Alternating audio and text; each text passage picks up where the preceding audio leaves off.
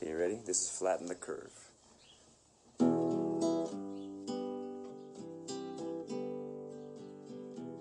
Este episodio es presentado por Guayac Servicios de Salud, empresa médica al servicio de la salud. Los servicios que ofrece Guayac son gastroenterología, servicios médicos generales, laparoscopía, así como otros servicios. En Guayac Servicios de Salud, la calidad de atención y la satisfacción de sus pacientes es lo más importante, siempre buscando que el paciente se sienta cómodo, satisfecho y sobre todo que mejore su salud. Favor de comunicarse al 477-717-4235 o bien al correo electrónico dr L-E-U-C-H-T-E-R, drleuchter.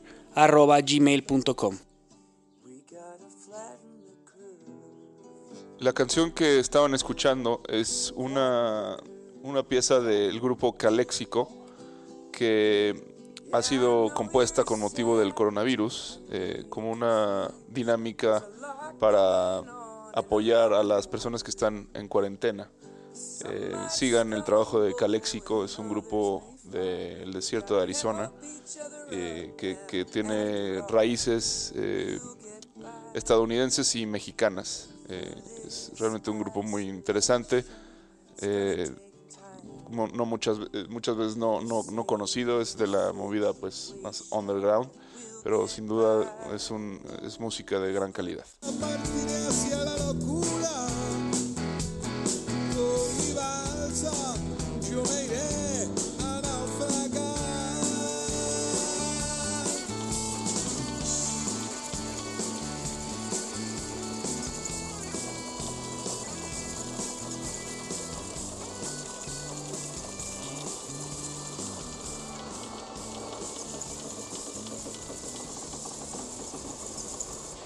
Juan Pablo me dejó solo limpiando la, la balsa. Espero que no tarde mucho. Eh, teníamos un tiradero. Ya ha quedado más limpia, recogida y estamos listos para zarpar hacia la siguiente aventura. Diviso a Juan Pablo con... Eh, Juan. Javi. ¿Con quién vienes tú?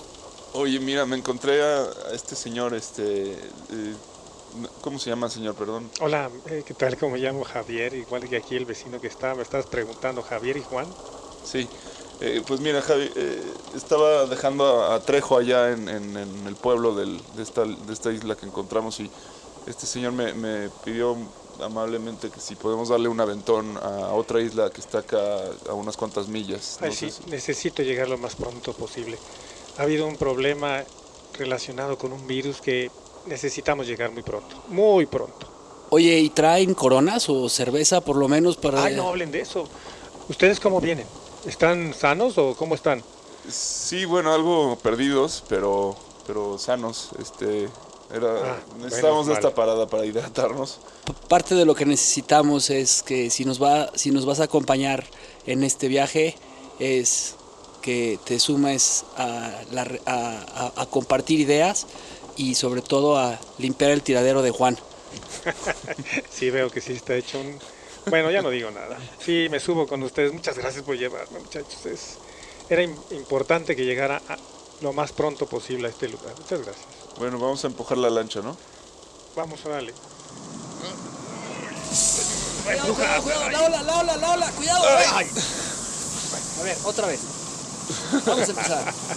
Ahí está, ya, ya, ya, yo me ya subo. me dejaron solo, ya, qué súbete, bárbaro. Juan, súbete, Ya Juan, súbete, subo, me Juan. subo, empuja, empuja, empuja. Ay, ay, ay, ay. Súbete, vámonos. Joder. Vámonos. Vámonos.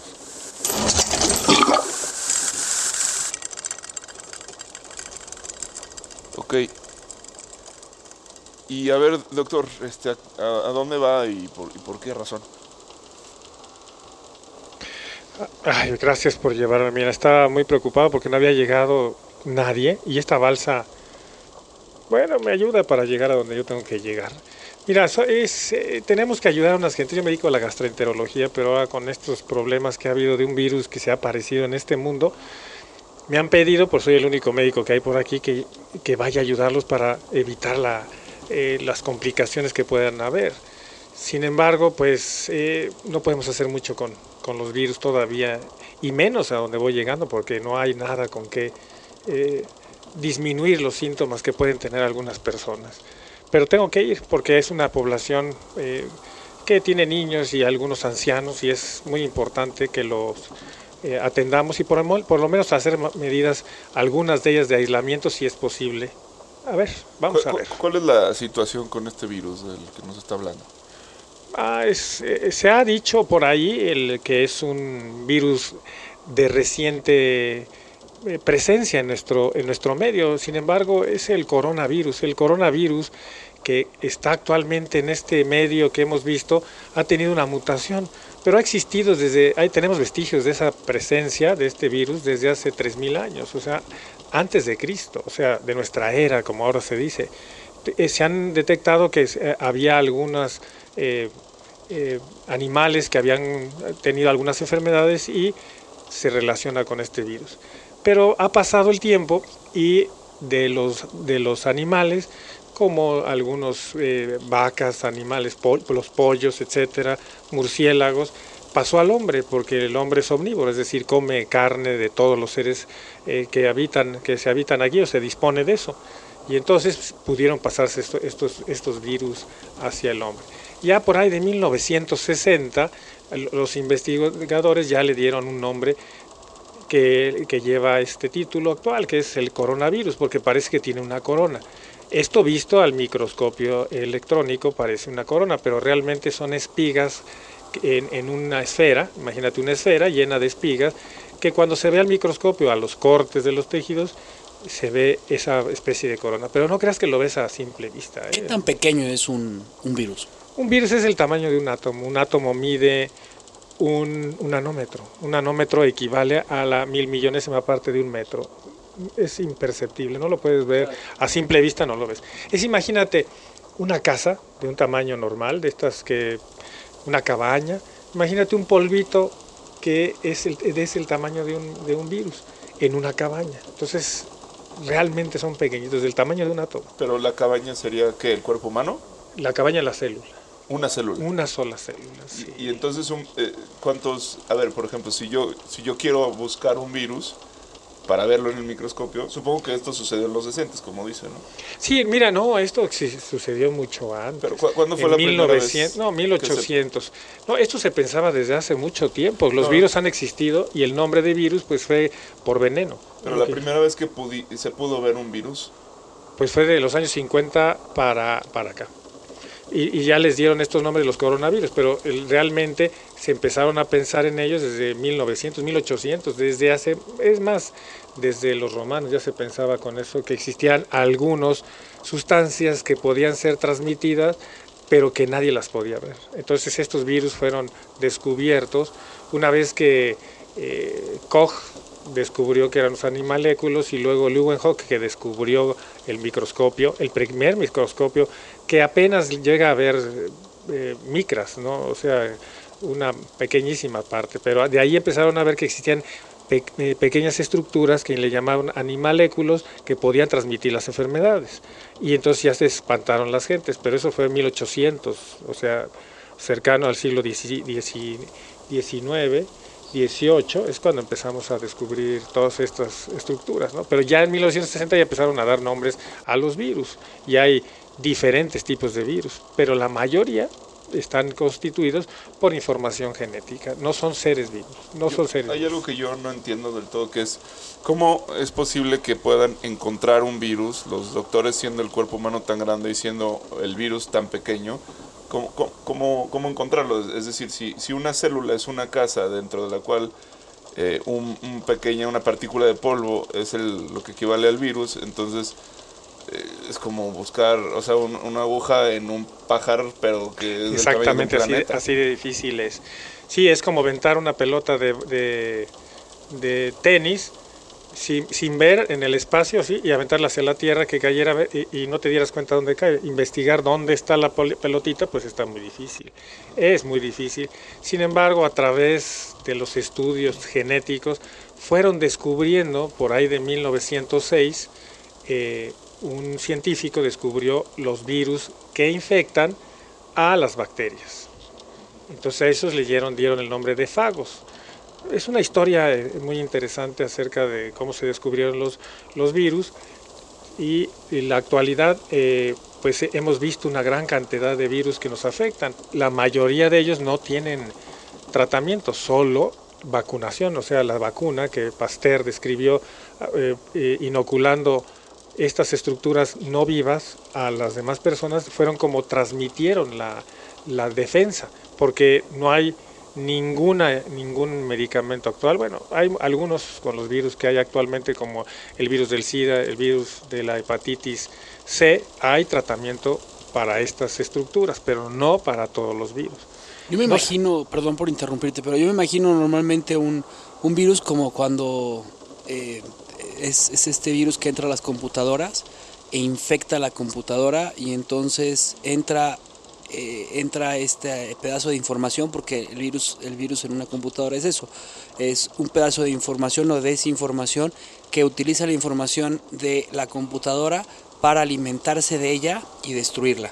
Es así como me lo imagino. Bueno, los, los virus son nuestro cuerpo está constituido por 23 eh, pares de cromosomas. Los cromosomas son la información que está en el ADN, ácido desoxirribonucleico, que está constituido por unas sustancias que son eh, purinas o pirimidinas, que se van a unir para constituir bases que van a transmitir la información genética y va a requerir de fósforo, glucosa y las purinas y pirimidinas. Estos, esta base, esta estructura genética lleva la información y nos dice cómo, cómo hacer cada una de las partes de nuestra célula es un ensamblaje, es decir, como cómo se construye un coche que tiene una serie de ensamblajes y van poniendo las puertas, etc. Y el motor, todas esas piececitas se van a ensamblar en una fábrica. La fábrica es la célula y es como funciona a través del, del ADN. Pero el ADN vive en el, dentro de un núcleo y ese núcleo no puede eh, permitir que salga el ADN para que se comunique con todo, sino tiene unas sustancias que van a permitir que se replique, es decir, que se tome una copia, como una fotocopia, para que salga una pequeña información de lo que queremos hacer, por ejemplo, una proteína, o en este caso el virus que llega, informa, se mete ahí y dice quiero que me hagas esto.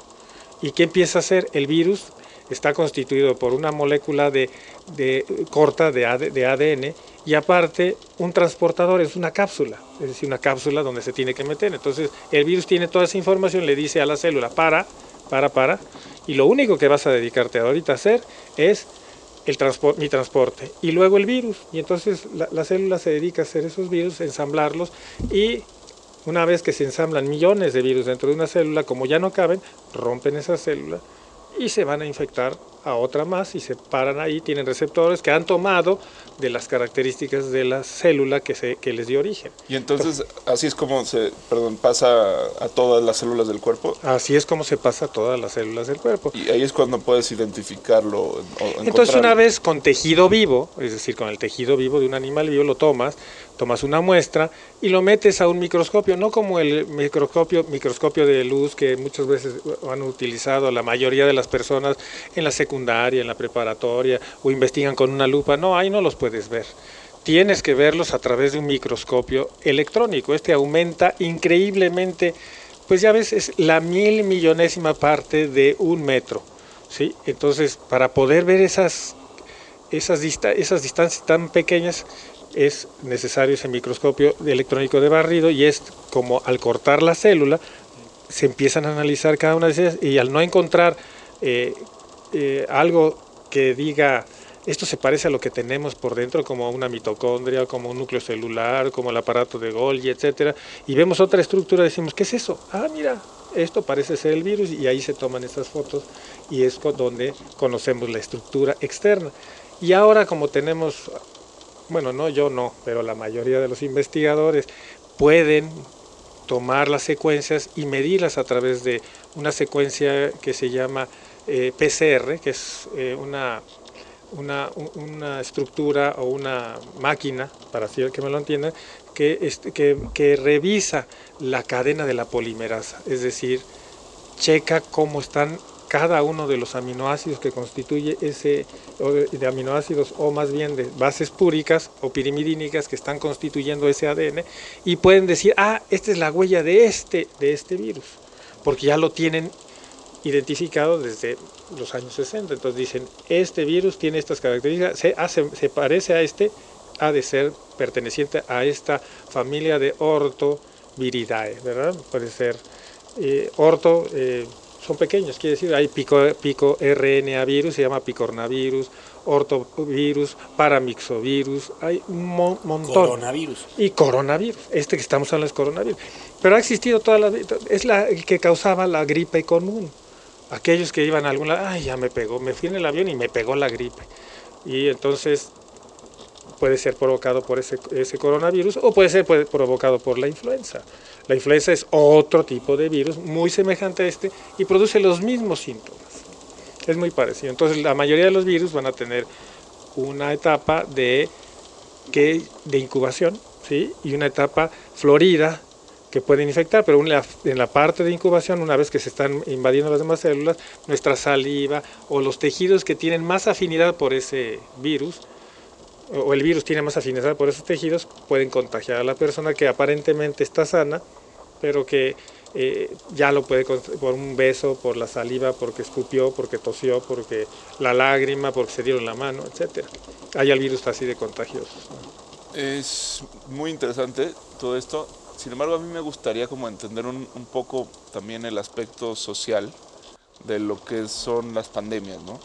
Eh, hay algo que a mí me, me llama mucho la atención y es la forma en la que actualmente eh, nos estamos relacionando como a, a ciertos temas, ¿no? A- eh, como puede ser este, el de la pandemia.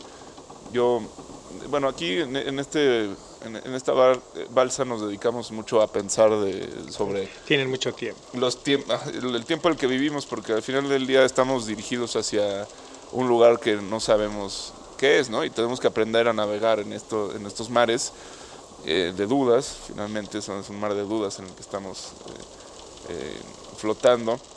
Y ahí es donde me gustaría, pues, eh, aprovechar que está aquí con nosotros para, para hacerle algunas preguntas eh, de, de cosas que nosotros no, no entendemos a veces porque no, no somos médicos y no, no sabemos la, la verdadera seriedad de un asunto así. A mí lo que me parece es que últimamente eh, no tomamos las cosas tan en serio.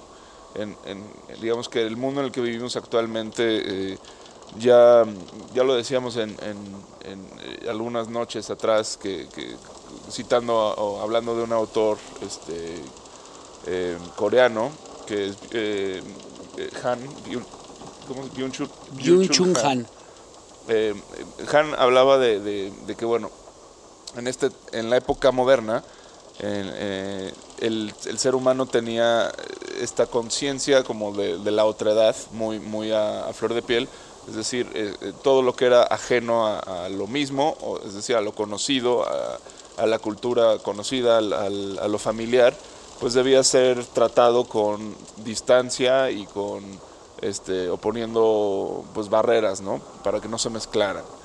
Eh, y bueno, ahora en la posmodernidad dice, pues sucede lo contrario, que es que se acepta eh, la entrada de lo otro y, y todo se vuelve eh, lo mismo.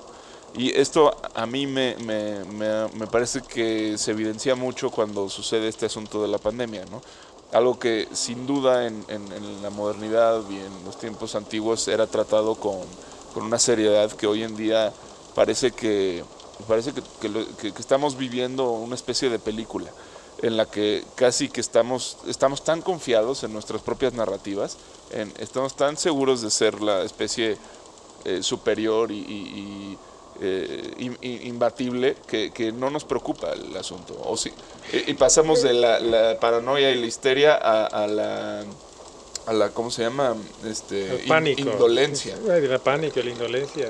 Eh, al, no, al no me importa y el, el- y tal cual como vi ahí unas pancartas en el, en el y más más se acentuó esto en el mi- mexicano Claro. eh, en, en el, en el Vive Latino que decían el coronavirus me la pela no Eh, Claro. a mí me llamó mucho la atención eh, ver eso y, y- y Mira, creo que es algo que hay que pensar Cla- claro, mira, el ser humano es individualista 100%. Lo único que nos interesa es yo, yo, yo, mi, me, conmigo. No nos interesa a los demás.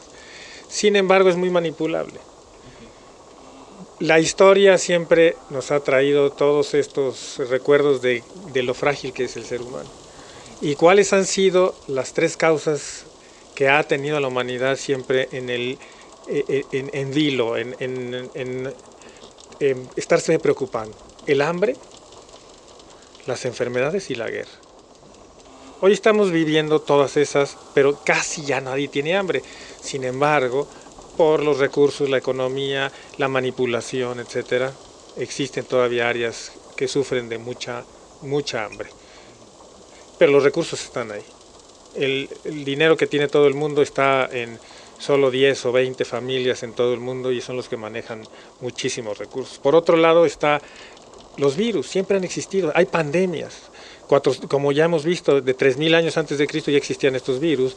Eh, eh, hemos visto pandemias en los 450 años antes de Cristo, o aquellos que mataron a grandes héroes y, como Alejandro Magno, que si lo envenenaron, que si fue por un virus, etcétera, o las recientes, en los años, en el año en 1200, ¿no? con la peste bubónica que hemos vivido y que mató casi a un tercio de la población de Europa eh, en un, en, un casi en, semanas, o a los cuando llegaron los españoles a nuestro a nuestro país o a América y y, lo, y, los indios, bueno, no, no, está mal, está incorrecto decir indios, los nativos de aquí, los aztecas y nahuatles y todo esto fueron masacrados vilmente porque no tenían defensas contra la viruela que ya se erradicó del mundo y era un virus, ¿sí? Entonces, siempre estamos teniendo estos eh, ataques de, de pandemias que se van modificando, algunas son virales, algunas otras no son virales, o son bacterianas, que son, hablamos de tamaños de micras, que son la eh, eh, milésima de, una, de un milímetro. Entonces, esas sí se pueden ver en el microscopio, pero también causan muchos eh, problemas con las personas que no tienen suficientes recursos, que no, no tienen eh, higiene, que, que tienen muy, muy, muchos problemas en cuanto a, sanidad. ¿no? Entonces, siempre ha existido, pero ahora la información eh, va tan rápido que no podemos controlar todo eso y en nuestros genes está toda esa información y nos apanicamos.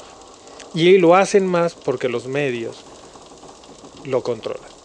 ¿Quién controla esto? Los medios. En una, en una eh, en el 2016 eh, de los Bar Simpson sacan, eh, sacan una, un, una teoría de lo que está pasando ahora. Si no podemos vender, tenemos que crear algo, una fantasía. Esto no es una fantasía, sí está pegando, como ha habido muchas enfermedades que han existido. Hace poco tuvimos el Zika que afectaba a las, a las, a las mujeres, ¿no? o el dengue, que siempre están eh, en, campaña del dengue. Y, es, el dengue o la fiebre amarilla, etcétera, causa mucho más problemas y estragos que este virus. Sin embargo, este virus, los infectólogos están muy preocupados porque desconocen qué es lo que está pasando porque es nuevo, 2019 para acá. Y lo que han visto es que produce una gripa muy fuerte, muy fuerte, pero la mayoría, el 90% de los casos se salvan. ¿Cuáles la las personas que no se salvan? Son aquellas que tienen problemas de inmunodeficiencia. ¿Qué quiere decir? Que su sistema de defensa está afectado o los niños muy pequeños o las personas que tienen cáncer y que le están dando quimioterapia, aquellos que les están dando inmunoterapias o fármacos que disminuyen la actividad de nuestro sistema de defensa y los ancianos. La mayoría de las muertes son personas que están por arriba de los 70 años, pero no nos dicen las estadísticas. La influenza en México en el año 2009 mató en total 200 o 300 gentes. ¿sí? Casi me caigo, yo perdóname, ya estaba muy interesado y me distraje, ya casi me caigo en esta balsa y andaba pegándole a las cosas. Sí, entonces es, es, esto es eh, el control en muchas cosas. Sí, tenemos que tener cuidado, no estoy minimizando que la presencia de una pandemia, como ha mencionado las gentes que se dedican a la epidemiología o los infectólogos, que debemos de tener cuidado y por lo menos aislar debemos hacerlo. Sin embargo, se está extraordinariamente facilitando esta información para crear un gran pánico.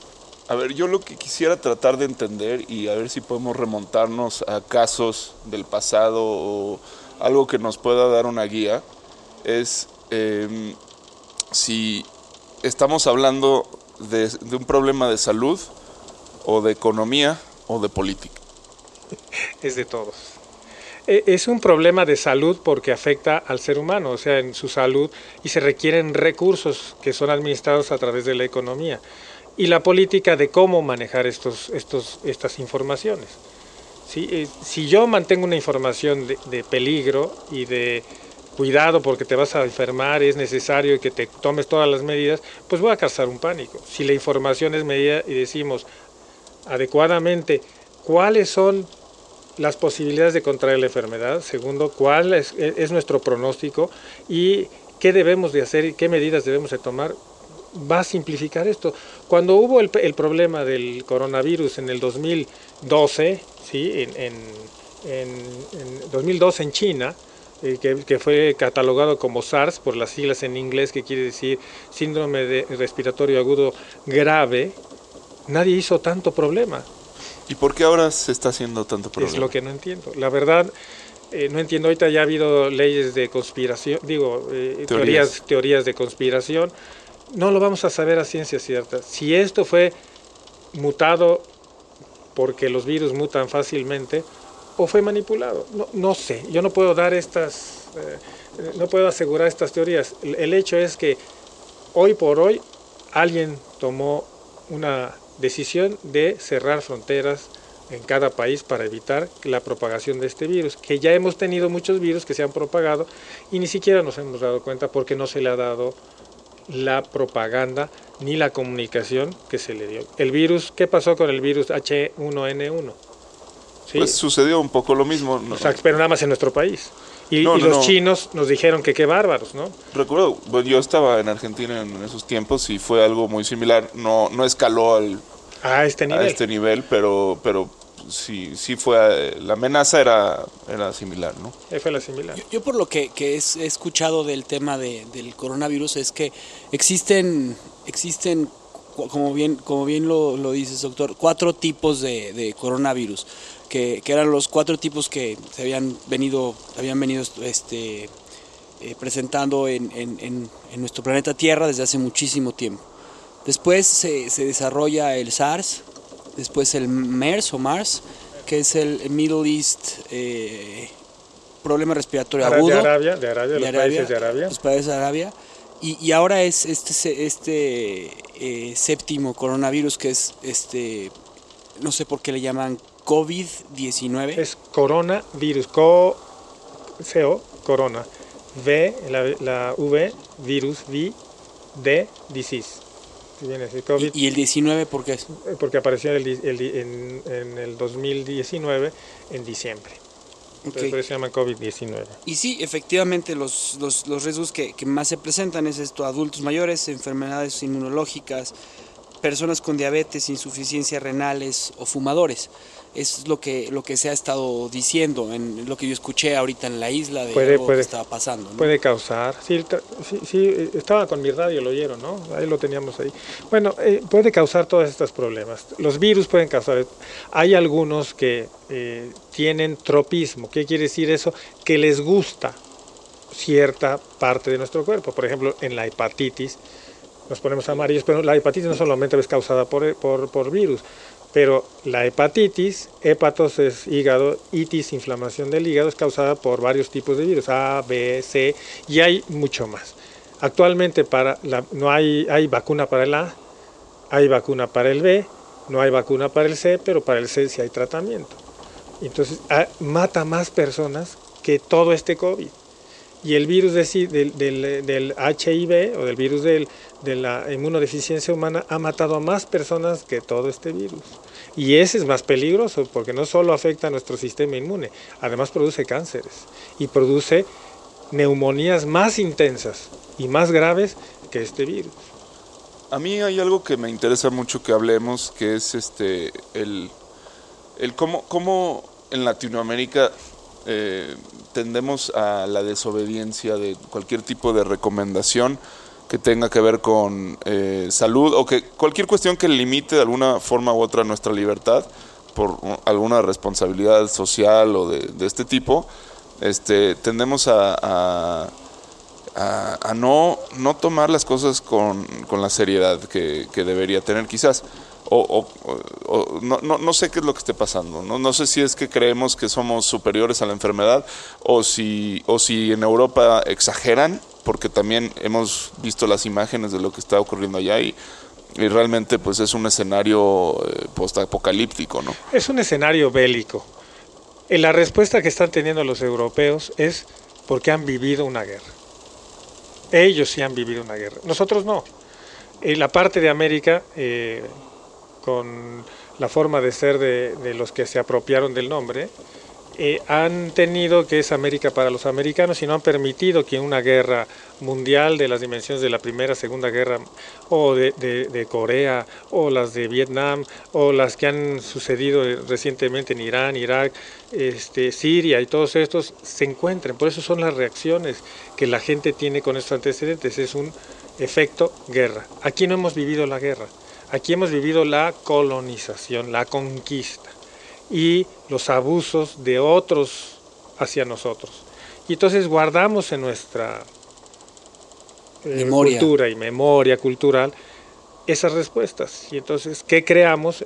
La actitud de nosotros no nos va a afectar, somos superiores a eso y no queremos que nos conquisten. O sea, es una respuesta semejante, es, una, es diferente. Aquí no vamos a ver esa situación tan, tan grave, lo llegamos a vivir en el, eh, cuando Kennedy tuvo en el, eh, los 13 días con la guerra eh, fría, de la guerra fría entre Cuba y, y, los Estados Unidos, que casi nos lleva a la Tercera Guerra Mundial.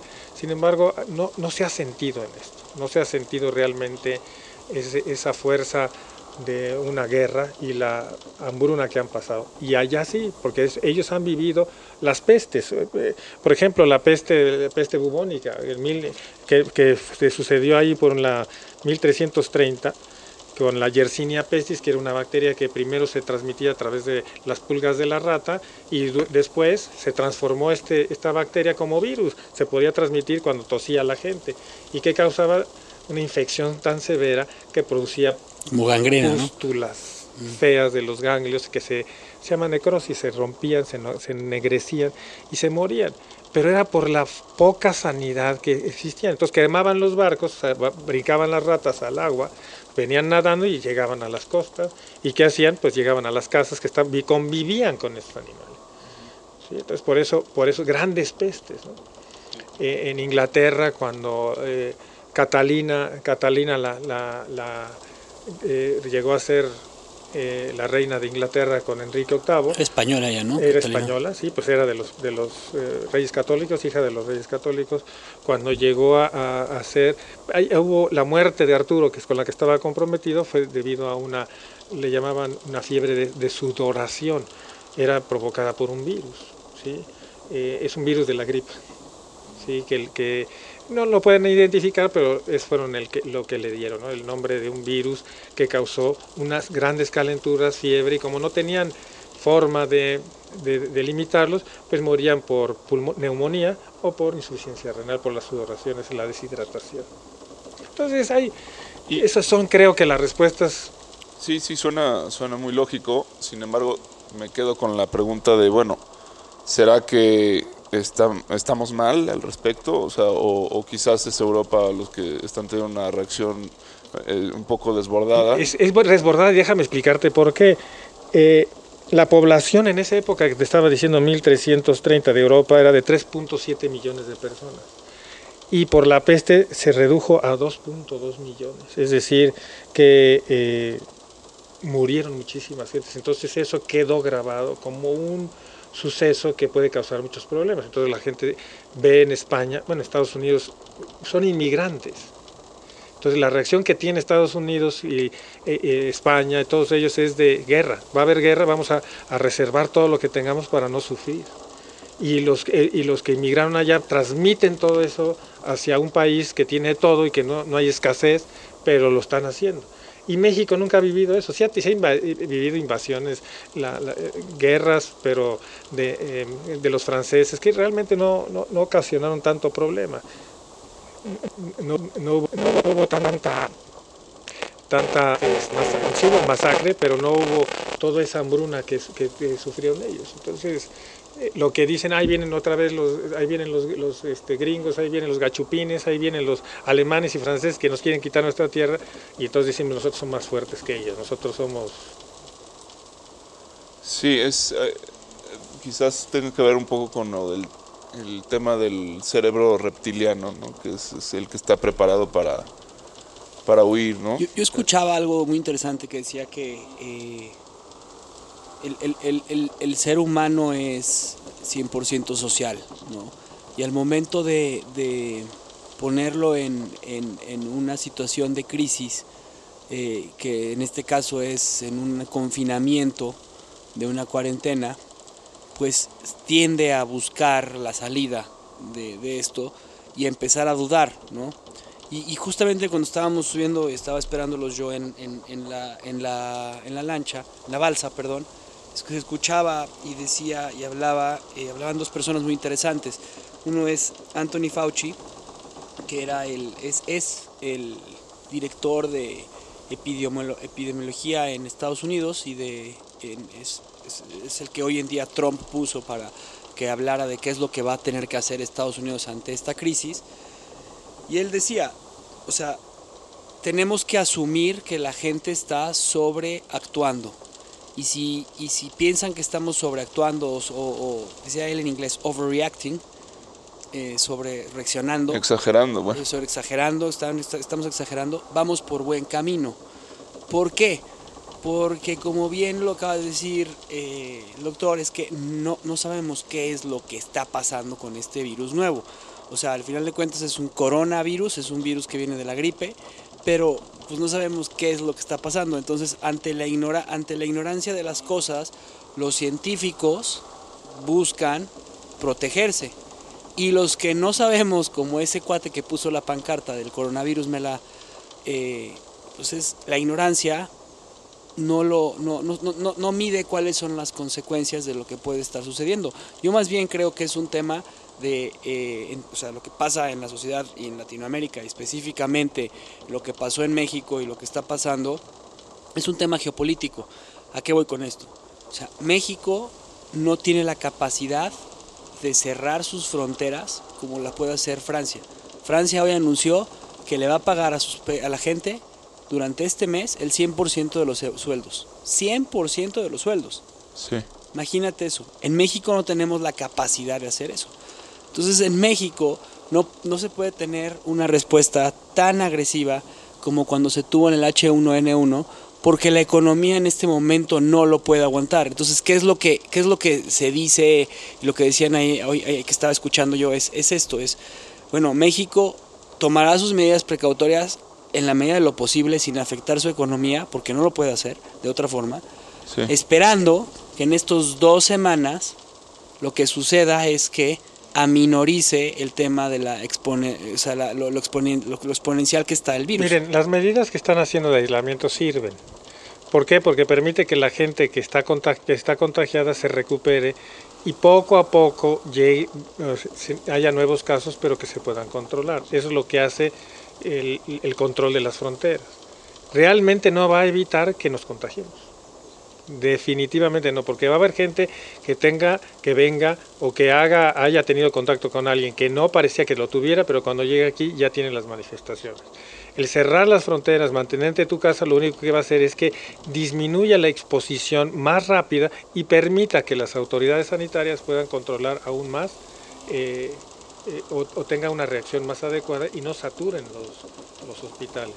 Pero no va a disminuir que te contagies lo vas a tener y finalmente va a pasar y los que tenían débil su sistema inmunológico, aquellos que por sus características eh, físicas y bioquímicas no pudieron soportarlo, va- van a sufrir algunas consecuencias.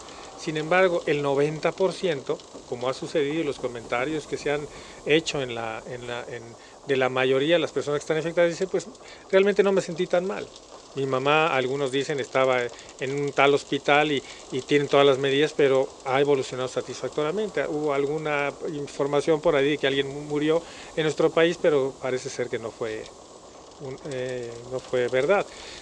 vamos a recibir todas esas, y, entre, y si muere uno, vamos a multiplicar eso como si hubieran muerto más de 100 mil personas, cuando la inseguridad, eh, la tuberculosis que está regresando, el sarampión que está aquí, eh, otras infecciones, hacen que muchos de nuestros eh, conciudadanos y la población en México fallezcan y no les damos tanta importancia.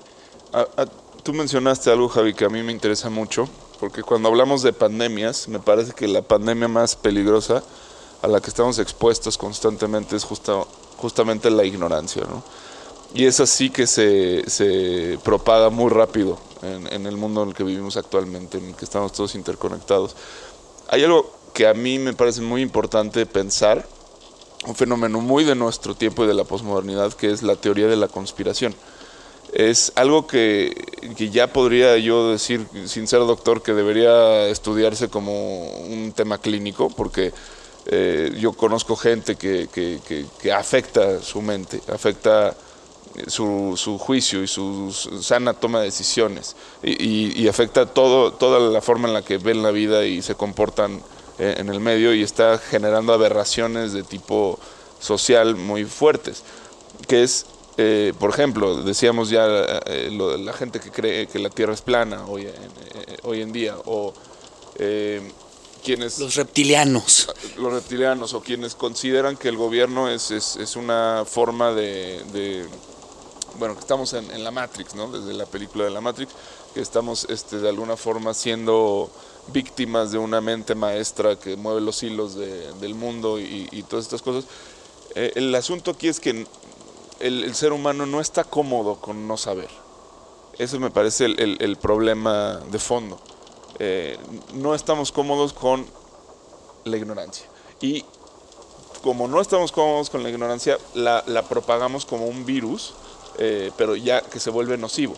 Porque no hay nada, no, no hay nada malo en no saber algo hemos, hay muchas cosas que no sabemos y nunca vamos a saber y sin embargo podemos existir y podemos eh, aspirar a una vida digna.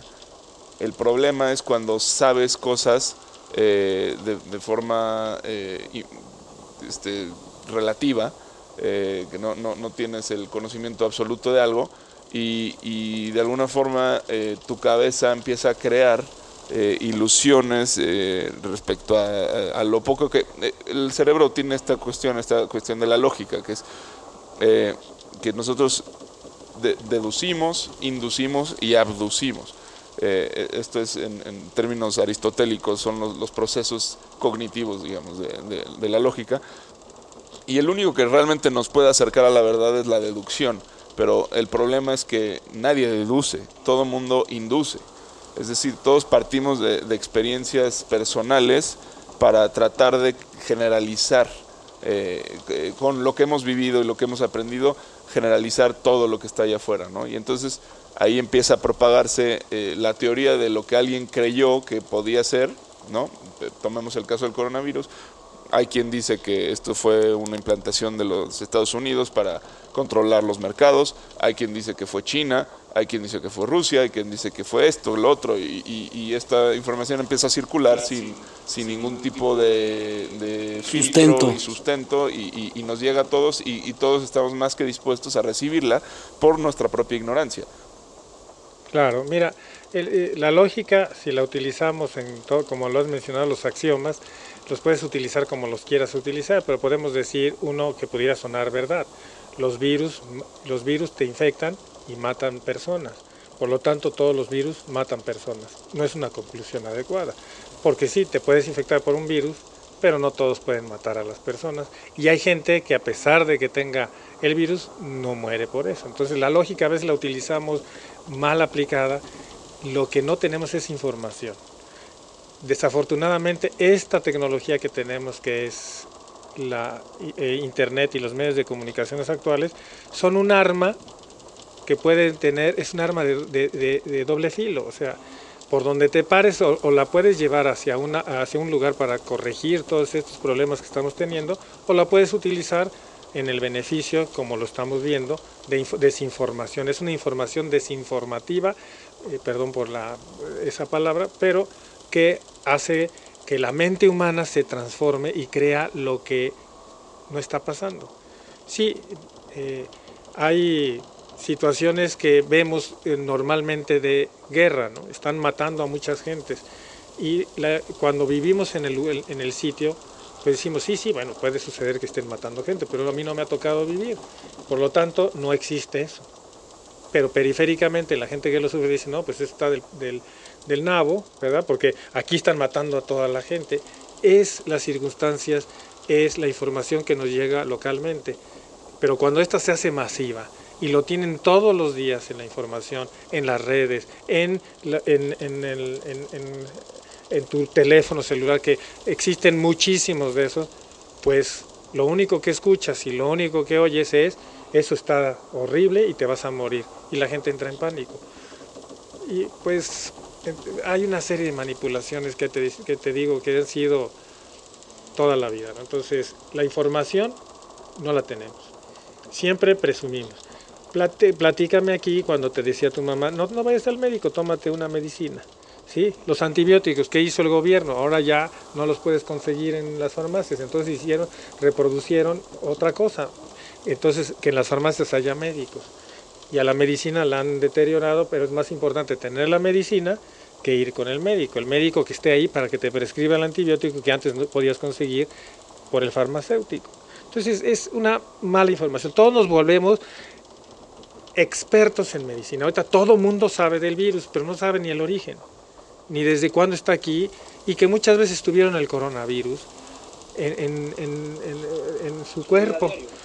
Por ejemplo, existe otro virus que se llama el citomegalovirus, que casi todo el mundo lo tiene y nadie dice nada, pero cuando nosotros vamos a trasplantar algo, que yo trasplanté riñones y, este, aquí en, León, eh, bueno, en León, allá en León, porque estamos en una balsa, este, eh, la, la, vida, la vida eh, se complicaba cuando encontramos citomegalovirus porque había rechazos y no entendíamos por qué. Y eso evolucionó, entonces teníamos que dar antivirales más todos los medicamentos que existen porque ya habían los citomegalovirus. El Epstein-Barr, que produce una serie de trastornos serios que puede producir linfomas, es otro virus que no lo sabe. Eh, la varicela que te da, y ándale, que se exponga tu hijo a la varicela, no se debe de exponer. ¿Por qué? Porque de anciano te va a dar herpes zóster, que son parientes, es varicela zoster virus. ¿sí? Pero puede causar grandes daños. El sarampión le da a un niño y le puede dejar realmente muy mal en su cerebro. Y a una persona que no ha tenido exposición al virus de sarampión lo puede matar. Y, es, y es así, o sea, no tomamos, o sea, el sarampión decimos, ah, no, pues ese es sarampión, como lo vimos desde, desde niños. Ah, pero el coronavirus es peor. A ver, ¿en qué sentido es peor? Está bien, se va a desarrollar una vacuna, alguien va a generar más recursos y entonces todos vamos a vacunar, pero recientemente dijeron, ah, las vacunas no sirven. Y entonces regresaron todas esas enfermedades que antes no venían. Y ahora está regresando la tuberculosis, que no es un virus. Entonces es un montón de cosas. Justo, pero es, es muy fácil sospechar que están jugando con nosotros. Exactamente. ¿Tú qué opinas, Javi? Eh, o sea, creo que aquí está el meollo del asunto. Esto es lo que a mí me interesaría que, que podamos clarificar. Porque bueno, las cuestiones médicas pues, son una cosa, pero aquí hay intereses políticos, hay intereses económicos y hay lo que a mí me parece más peligroso todo, que es la imaginación de los seres humanos. Si te digo, piensa en un elefante rosa con una faldita amarilla, es lo primero que hiciste, pensar en un elefante rosa y te lo imaginaste, y una sombrilla además. La mente es rapidísima, imagina todas las cosas que pueden suceder y que no pueden suceder, así de rápido. Y utilizan eso los, los, los medios de comunicación para crear esto, esto que estamos viviendo. Pero ¿cuál, cuál creen que sea el objetivo último? ¿Vender? ¿Medicina? ¿O, bueno, hay quien, hay quien habla de que está surgiendo el cambio de, de, orden, del nuevo orden mundial, pero bueno, se ha dicho esto cuántas veces, ¿no? Yo, yo, yo, yo, este, hay, hay, tres cosas que he escuchado, ¿no? Y, lo dirás de broma y, y, es, este, ojalá el cambio climático tuviera el agente publicista del coronavirus, ¿no? Eh, y algo muy simpático que ha pasado con el coronavirus es que las ciudades más pobladas en China, que Wuhan no era una de ellas, pero eh, gracias a este tipo de, de, situaciones ha disminuido por completo, no por completo, pero ha disminuido de una forma muy considera, considerable perdón, eh, la polución. ¿no? ¿no? No estoy diciendo que sea el cambio climático el causante de esto, pero algo que sí, sí estoy de acuerdo y que lo dice Wim Hof, es que como seres humanos hemos perdido la conexión con nuestra naturaleza. No me quiero volver naturalista ni nada de eso, sino sí nos hemos, sí hemos perdido esa conexión con lo que nos rodea. ¿Y qué, qué es eso? O sea, cuando en 1960 el ser humano sale de la Tierra y ve la Tierra como un todo, deja de verla como fronteras y se acaban las fronteras. Y deja de ser China contra Estados Unidos, Rusia contra Estados Unidos, Rocky contra Draco. O sea, deja de ser este mundo un mundo, sino es, esa es mi casa. Y entonces empiezan y nacen en 1960 los proteccionistas del planeta. Porque cambia la visión del ser humano con una visión de un todo. Y esa visión de un todo hoy en día está empezando a despertar dentro de nosotros, o sea, como personas. Entonces, yo creo que la naturaleza, a tu pregunta, respondiendo a tu pregunta, vence a la geopolítica. ¿En qué forma? Un virus mal controlado, supongamos que fue esto, que fue creado o que fue efectivamente mutado de un animal con caparazón y que después le pegó a un, a un, a un murciélago y que en, en, un mercado de China se lo comieron, que me parece... O sea, bueno, es demasiado detallada esa historia como es para que, ser Eso es lo que están diciendo, es lo que están diciendo. Sí, sí. Pero, o sea, este, este tema, o sea, me, a mí me parece de verdad, me da, me da, me da algo de risa, eh, sin, sin menospreciar el virus, pero me da risa que, que de verdad o sea, la situación no nos hayamos parado a pensar y decir, ok, hay que parar, hay que detener, sí está bien, es una situación complicada, puede haber, puede, pueden, o sea, podemos matar a nuestros ancianos, qué tanto respetamos a nuestros ancianos para, para no hacerle caso a esto, pues entonces si no, si no queremos hacerle caso, pues vamos a salir a seguir en fiestas, en antros, porque no me importa, porque yo soy joven y a los niños no les pasa nada y vamos a llegar a un momento en el sistema inmune como ya nos pasó con el H1N1, ¿sí? Entonces, ¿Qué, qué, es a mí lo, lo, preocupante? Es, como lo acaba de decir al principio, es me vale lo que le pase al otro. Mientras a mí no me pase, no pasa nada. Entonces, la naturaleza le gana a la geopolítica. No lo se puede controlar, empieza un caos, una pandemia, y le gana, le gana a la geopolítica. Ahora, siempre hay el astuto que se va a aprovechar de esta situación. Quien se aprovecha de esta situación, pues probablemente tendrá un, un orden o control sobre algunas cuestiones. Y lo, ¿quién, ¿quién, lo está haciendo? Pues los medios de comunicación son los que están controlando el 80%, 90% de lo que vivimos. O sea, yo, yo, creo que la situación de lo que está pasando es, es, viéndolo desde un tema, es, para mí sería como diría Han, este es el momento de no hacer nada.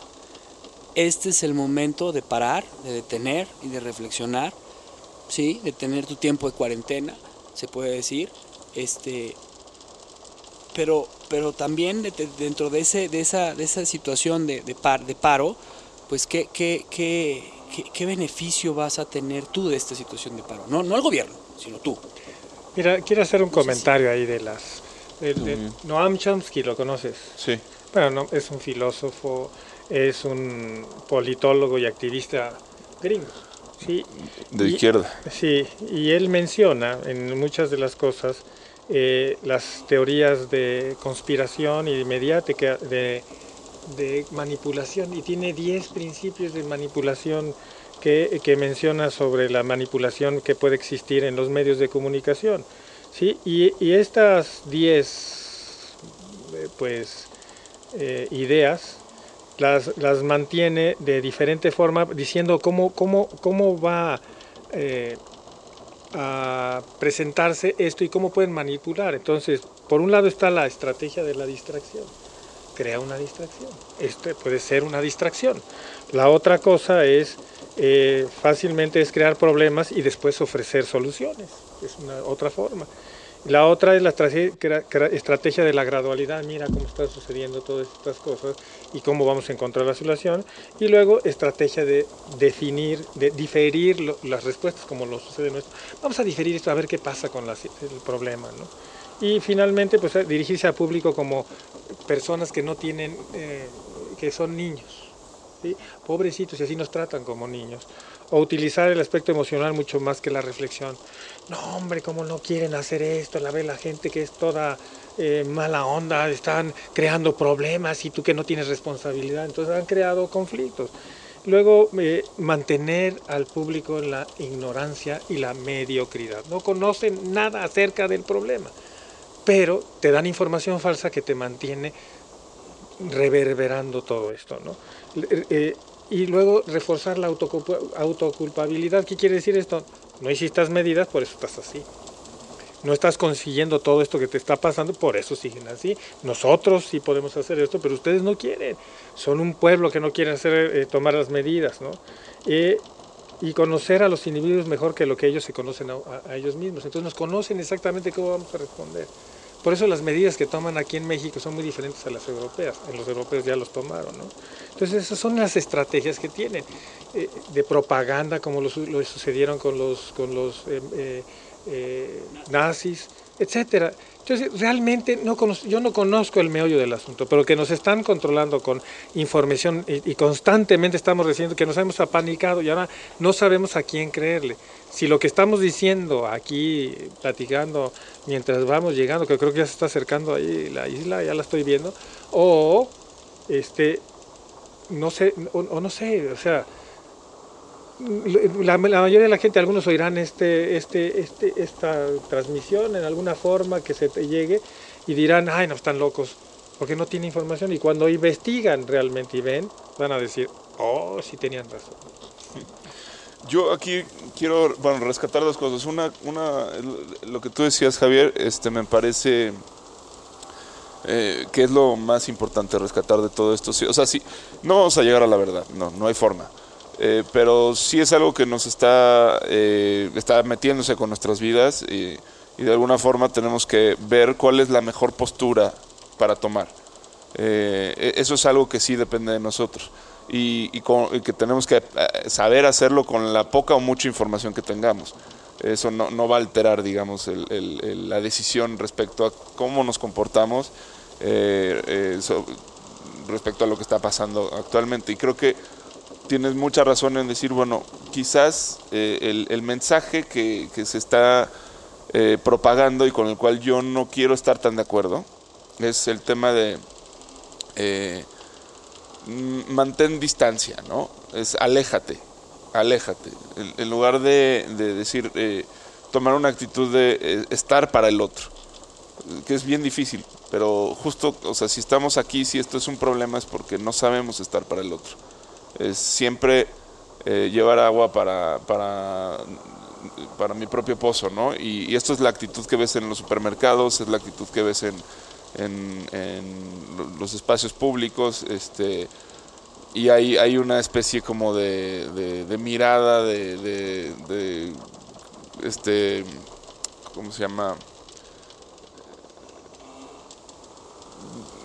Pues ríspida, ¿no? De rispidez entre, entre la gente este, que se debe a, pues esta paranoia que estamos viviendo. Entonces creo que habría que pensar en cómo, cómo estar más presentes para, para los demás y cómo tratar de, de, acercarnos, aunque sí, el virus este, sea, sea un tema de, que nos amenace, pero tenemos que pensar eh, realmente a fondo en, en, qué nos está pasando como sociedad y esta es una oportunidad este, que puede ser muy buena. Sí, mira, fíjate que no queremos mucho a nuestro país. Siempre decimos México y tenemos un gran orgullo por, por nuestro país y porque tenemos una gran cultura, ancestros, tenemos pirámides, tenemos un, eh, este, sitios de ecosistemas impresionantes que se conservan, litorales que puedes visitar, una gran alegría de los mexicanos para recibir a las personas. Pero cuando se trata de cuidar nuestra casa, empezamos a hacer, no, pues yo creo que no, mejor primero yo y luego los demás. Y es lo que tienes tú mucha razón, ¿qué debemos de hacer? Si nos piden que disminuya la propagación del virus y quedarnos en nuestras casas por una semana o dos semanas, sí, la economía, nuestra economía, todos aquellos que vivimos de, del diario que hacer, se va a ver afectada. Pero para eso está nuestro vecino. El que tiene, pues puede decir en esta ocasión, los que pueden y tienen esos recursos, apoyar a los demás. Podemos apoyar siendo unidos por primera vez y no desacreditando todo lo que se oye o haciendo caso omiso a lo que dicen las autoridades en lo que se eh, respecta a cómo se transmite, porque nos llega la información de otros países.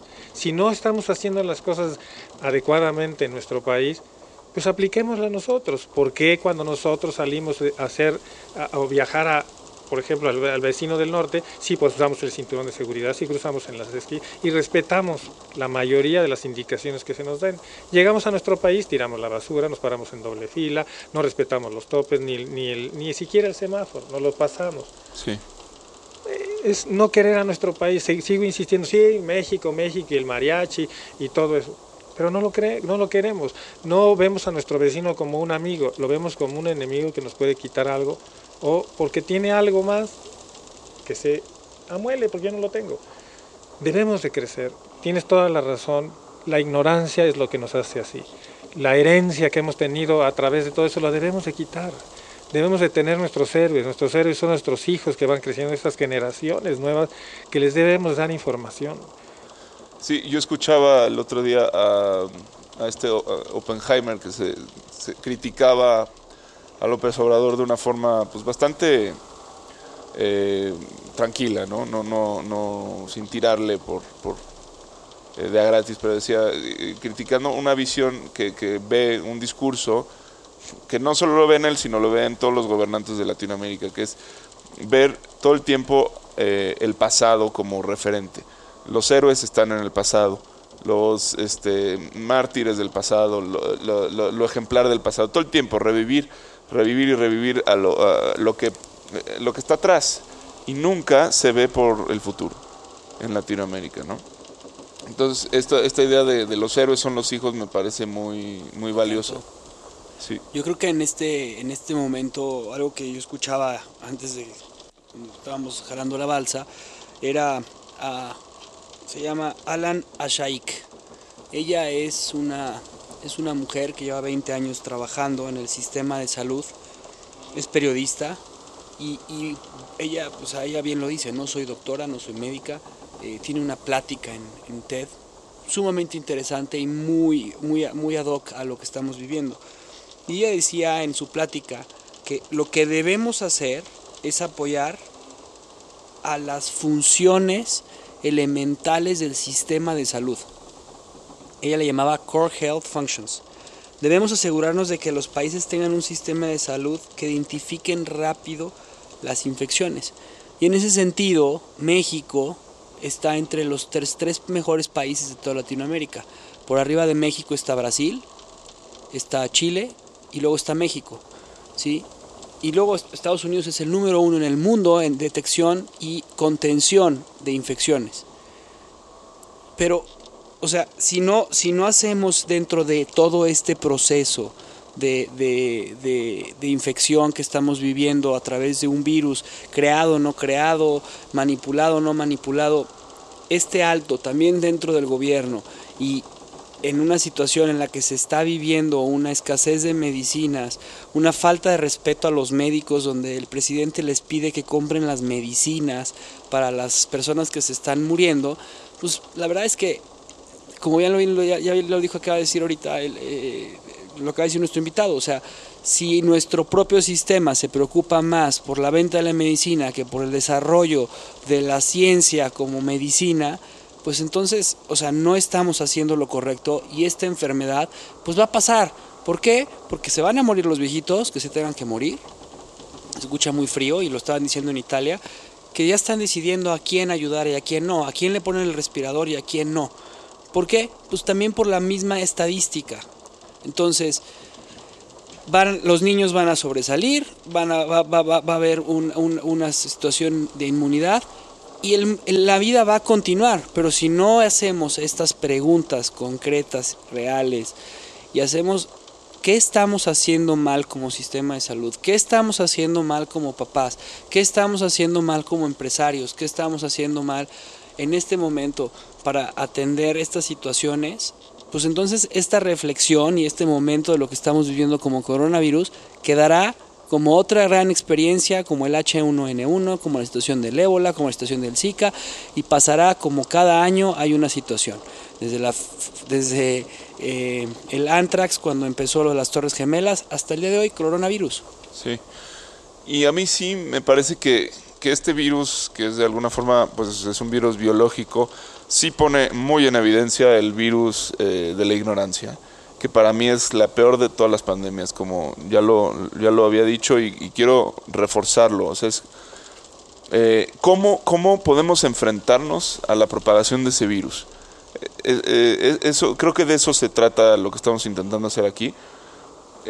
para mí hay una idea muy importante que es, es, es decir, no tenemos por qué saberlo todo. No tenemos por qué. O sea, ¿en qué momento surge e, esta necesidad de, entender y saber todo que nos hace eh, portadores de ese virus de la ignorancia. O sea, ¿en qué momento la ignorancia se vuelve un problema? Eh, se vuelve en primera instancia un problema, porque pues de entrada todos ignoramos. Este, pero en qué momento eso se vuelve un problema que se vuelve nocivo y que se, y se transporta y se contagia.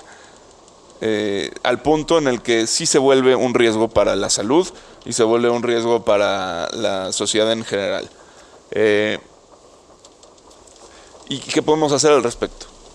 ¿Qué aprendemos de, este, esta situación actual? Mira, lo que quiero decir es que hemos avanzado muchísimo.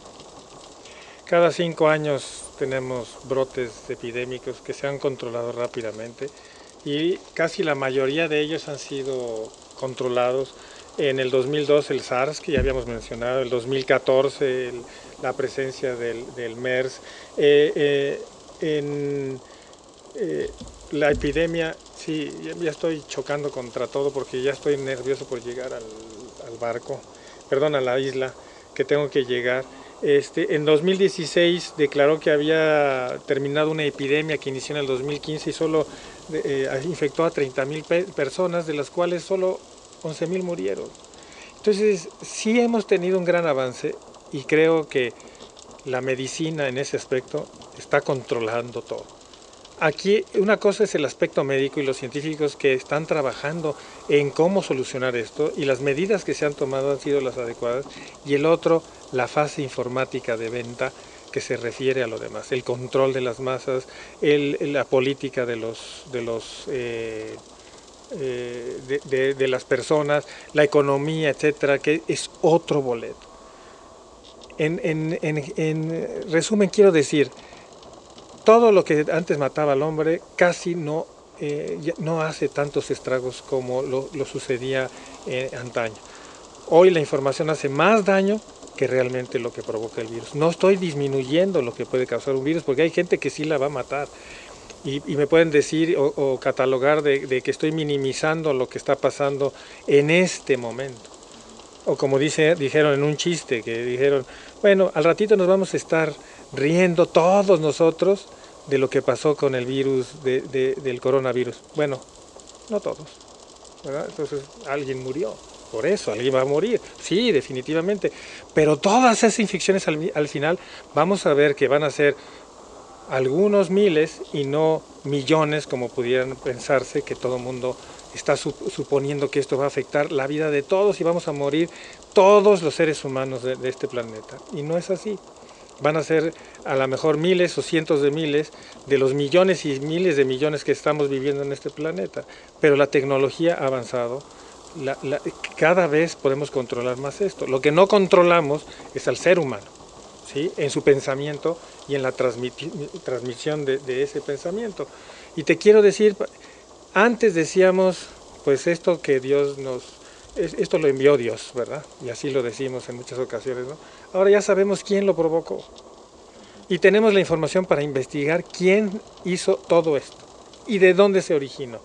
Es como cuando hay un incendio de una casa, cuando llegan los bomberos y llegan las personas que se han encargado de investigar eh, los incendios te dicen, el fuego fue provocado e inició en este preciso lugar. ¿Cómo fue? Pues alguien metió un bote o etcétera y fue por esto y esto y esto. Ya lo tienen. En la actualidad con todos los sistemas de investigación que tenemos De la tecnología, la deducción, saben dónde inició, exactamente. Y te puedo asegurar que saben quién lo provocó. Pero como manipulamos todo, y como todo esto se trata de ganancias, alguien va a ganar, otras gentes van a perder. Ya viste las crisis que tuvieron en los 90, 92, con, con Clinton y luego en, en, el 2015 con las casas en, en, en, Estados Unidos y fue provocado desde, desde Noruega o desde Finlandia y terminó en Estados Unidos. Las casas se, se, se derrumbaron. ¿Y qué pasó? Todo ese sistema se cayó. ¿Y qué le pasó al mundo? Las personas que están, que causaron todo eso, siguen de asesores al presidente actual de los Estados Unidos. Entonces, hay muchas cosas que desconocemos, son teorías de la conspiración, sí, como los de Bilder, el grupo Bilderberg será otra, eh, otra este, plática, de todo cómo se maneja con las teorías del mundo del, nuevo orden mundial. ¿Nos están llevando eso? Claro que sí. ¿Que en este momento no nos damos cuenta? Claro que no, como dice mi nieta por ahí, claro que sí, claro que no. ¿Quién tendrá la razón? cada quien depende del, del, punto de vista y con el cristal con que se mire. A lo mejor tú tienes un punto de vista diferente y tú tienes una tendencia socialista o una tendencia capitalista. No lo sé. Pero en este mundo algo está pasando que está creando este aislamiento. Lo iniciaron con el Brexit en, los, en, Inglaterra. Los, los, norteamericanos, los estadounidenses que se apropiaron de América, del nombre de América, también se están cerrando. Todas las economías se están cerrando. ¿Por qué será? ¿Qué saben? ¿O por qué tienen a esta, a esto? No sé. Y el ejemplo nos están diciendo, hay que cerrarse y ver lo bueno de, este, de, lo que está pasando ahora. ¿Qué está pasando ahora? Que tenemos que volvernos a nosotros mismos, con nuestros recursos, con nuestra forma de ser, con nuestros eh, recursos que tenemos. No tenemos muchas áreas pues, como planicies enormes para, para tener una agricultura tan progresiva, pero tenemos un espacio muy bueno en, en litorales, en en otros recursos. Los, los, judíos hicieron en, en, Israel una extensión tan grande desértica y ahora son de, dueños del agua, o sea, de las teorías del de, el mecanismos de cómo producir agua y mejorar esas áreas. ¿Por qué no podemos hacerlo en un desierto que nosotros tenemos? Entonces es voltear a, a nuestros recursos. Si, echamos culpa, bueno, podemos culpar hasta el hasta Huichilopostli o Tlaloc de la falta de lluvias o de las eh, tragedias que hemos tenido. Pero tenemos hoy la responsabilidad con las personas que están creciendo, no con la información que tenemos a través del, de, de, las redes, sino con la verdadera información que le podemos transmitir, con la educación a nuestros, a nuestros hijos, que ellos son los que nos van a salvar. Si tenemos información adecuada y los vamos llevando de la mano hacia otras generaciones, que no sea que digan de los millennials, hablan muy mal de los millennials, pero han utilizado la tecnología para su beneficio, se han aislado y por eso crean estos conflictos de comunicación. Quieren tener satisfacción inmediata. No la pueden tener, se apanican. Necesitamos información. Información y tener entender, decirme, si, si me piden que me aísle, bueno, me voy a aislar. ¿Cuánto tiempo? Pues lo que me permita, a mi juicio, mi forma de vivir. No me puedo aislar porque tengo que estar aprendiendo esto. Te va a limitar las acciones que tomen los demás. Puedes ayudar a los demás, ahí échale la mano. Oye, porque cuate no tiene ni qué comer, pues hay que ayudarlo, ¿no? Pero volteamos a ver por qué lo tengo que ayudar. ¿Por qué le voy a ayudar a esta persona? ¿Por qué me voy a poner el cubrebocas? ¿Por qué, por qué me tengo que aislar si, si, si eso es pura mentira? ¿Sí? No porque no lo veas, no existe. Es lo que yo digo. Estamos ya llegando a la isla y pues quisiera agradecerle y, pues decirle con qué me quedo yo de, toda esta plática. Este, bueno, me, me, he aprendido mucho, o sea, la verdad es que no, no, no tengo mucha idea respecto a la cuestión médica y, ya algo de claridad este, me, me, quedo, pero sobre todo sí quisiera eh, pues invitar a, a, que pensemos un poquito en, en, en, una idea que, que, me surge a raíz de toda esta plática, que es, eh, es está bien no saber. O sea, el tema de, de no saber eh, no, no, tiene por qué asustarnos. Lo, lo, que, ten, lo que sí, eh, de lo que sí hay que asustarnos es de ese, de ese miedo, del no saber, porque ahí es donde empezamos a crear ficciones. La, la mente es tan inquieta, tan este, le, gusta sentir que tiene el control de las cosas. Entonces, en el momento en el que no, no lo tiene, o siente que no lo tiene, crea ficciones y fantasías. Y, y esas fantasías muy rápido se convierten en ideologías que, que alteran eh, la forma de gobernarnos, que alteran la forma de conducirnos, que alteran el, el, tipo de tribus a las que nos afiliamos y la gente que metemos en nuestra vida. Y, y ese es un problema muy grave. O sea, la invitación para mí sería a aceptar nuestra ignorancia eh, como una forma de, estar vivos. No, no, no hay una necesidad de, saber. El, el, esa ansiedad por no saber nos está generando muchos problemas. Entonces creo que es mejor el reposo eh, eh, ante estos tiempos que realmente son muy confusos, son demasiado confusos y estamos tan, eh, tan cargados de, información que, que, lo más sano es simplemente decir no sé. Claro, es observar, ver el, nuestro ambiente y tomar decisiones con base a una información adecuada. Tienes los recursos, tienes la forma de investigar si realmente lo que está sucediendo tiene o no bases tan fuertes que puedas estar con esa duda eh, de si te vas a morir o vas a tener... Todos nos vamos a morir algún día, tarde o temprano, algunos más temprano que tarde, y, muchos de ellos a veces por no tomar las decisiones adecuadas, por no tener la información eh, y dejarse ir por eh, los expertos que nos convertimos en científicos y portadores de toda la verdad, de todo lo que ha existido en el mundo y los antecedentes, pero no tenemos memoria. Todos los eventos que pasan, si ya olvidamos lo, que pasó en el 2014, ¿sí? O, o, ya olvidamos lo que pasó en el 2009 con, con el H1N1, se nos olvida todo eso. ¿Quién nos necesita recordar eso? Entonces las generaciones, mientras las olvidemos y permitamos que hagan lo que se les pegue la gana sin tener información, que hagan, eh, que piensen lo que quieran pensar sin tener las bases y ni recordar a las generaciones pasadas, estos niños que pudieran ser nuestros héroes para recordar lo que debemos de hacer como padres, pues van a quedar en el fracaso y se van a quedar ahí aislados como otro más de los virus que pueden contaminar nuestra existencia. La ignorancia es el peor virus, creo, de todo el de todo el, el de lo que nos está pasando. Esta pandemia. Esta. ¿Tú con qué te quedas, yo, Javi? yo quisiera dejarles una, una reflexión de una psicóloga italiana. Este, dice, creo que el universo tiene su manera de devolver el equilibrio a las cosas según sus propias leyes. Cuando éstas se ven alteradas, los tiempos que estamos viviendo, llenos de paradojas, dan que pensar. En una era en la que el cambio climático está llegando a niveles preocupantes por los desastres naturales que se están sucediendo, a China en primer lugar y a otros tantos países a continuación se les obliga el bloqueo. La economía se colapsa, pero la contaminación baja de manera considerable. La calidad de aire que respiramos mejora. Usamos mascarillas, pero no obstante, seguimos respirando.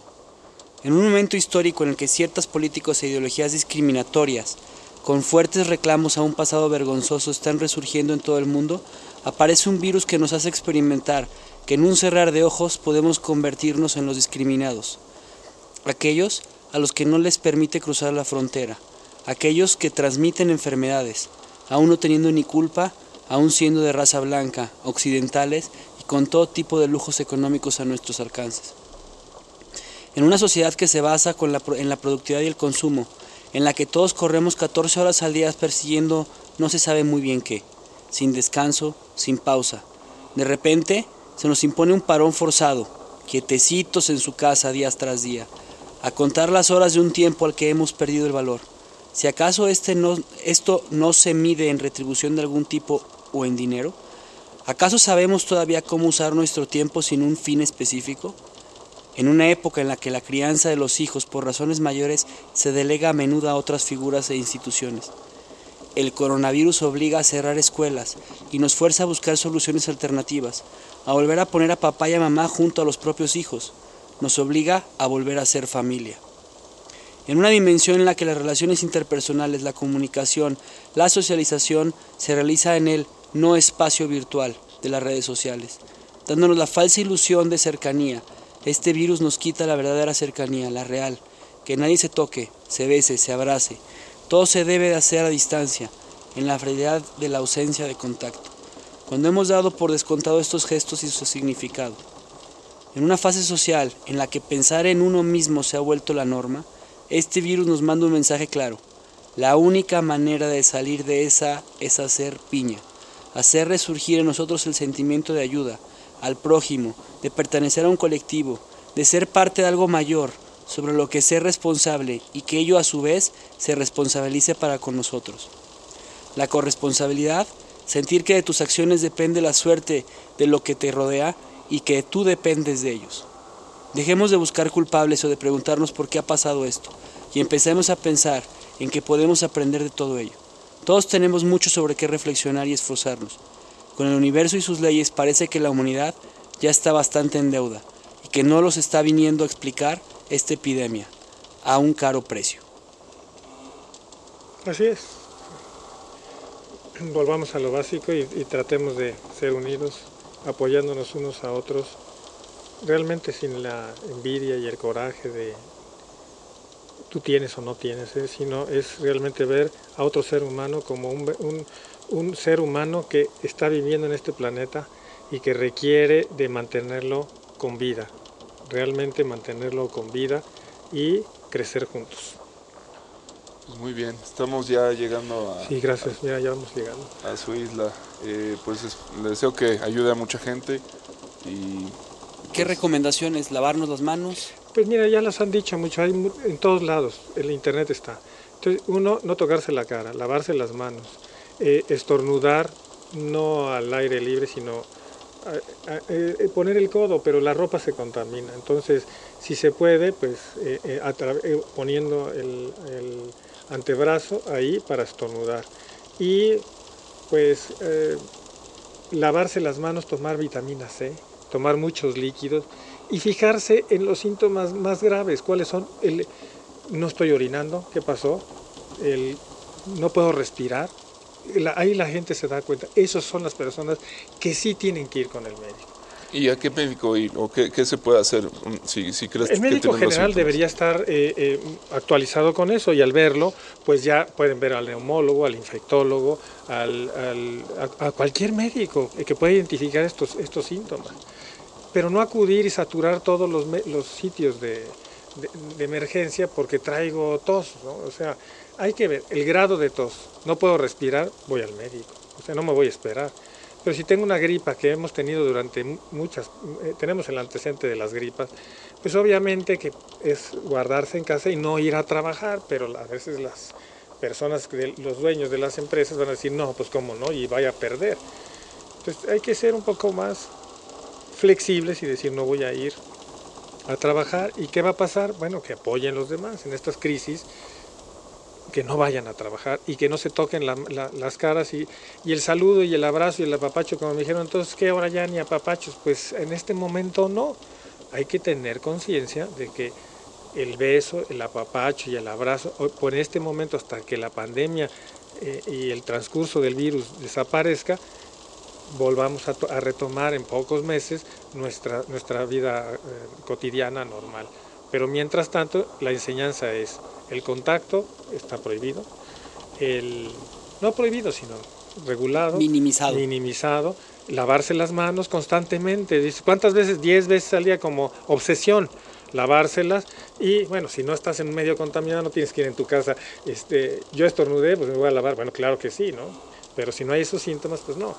Pero lavarse las manos, sales, vas a, los médicos se tienen que estar lavando constantemente las manos, las enfermeras, Y- los y el- que acuden van a los hospitales. Y el tapabocas, este, El yo tapa- escuchaba que no es necesario para Pues quien sí, no, tiene los es síntomas. Que el tapabocas dura dependiendo de las características. Hay unos que filtran totalmente, pero su máximo eh, uso es de 30 minutos o una hora. Realmente, la- realmente no tiene un gran uso. Lo que sí al estornudar evita que ese estornudo se expanda. Entonces, pa- para eso sirve. Pero que contamina, una vez que estornudas, mucha gente se lo toca y luego te saluda.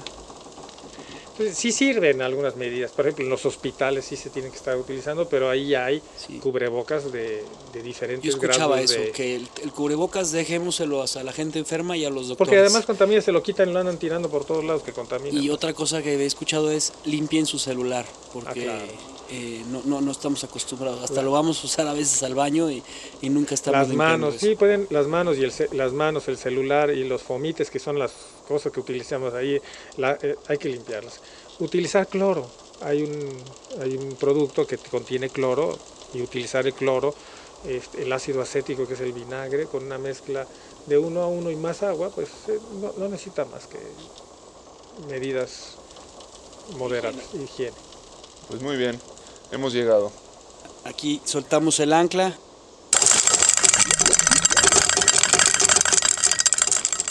Gracias, mira, están, en- mira toda la gente que me está esperando ahí. Muchachos, muchas gracias por este... Es una plática increíble. Gracias esta- por ya- acompañarnos. ¿Cuándo van a tener una vela, eh? Porque esto está pesado, está remando y al mismo tiempo, ya viste que le pegué varias veces ahí. Ya pongan una vela o algo, hagan algo. Vamos navegando con la, cor- con la, co- con la corriente por estos rumbos. Bueno, pues póngale una vela. Muy bien. Gracias. Gracias a usted, doctor. Hasta luego. Hasta luego, nos vemos, gracias. Bye.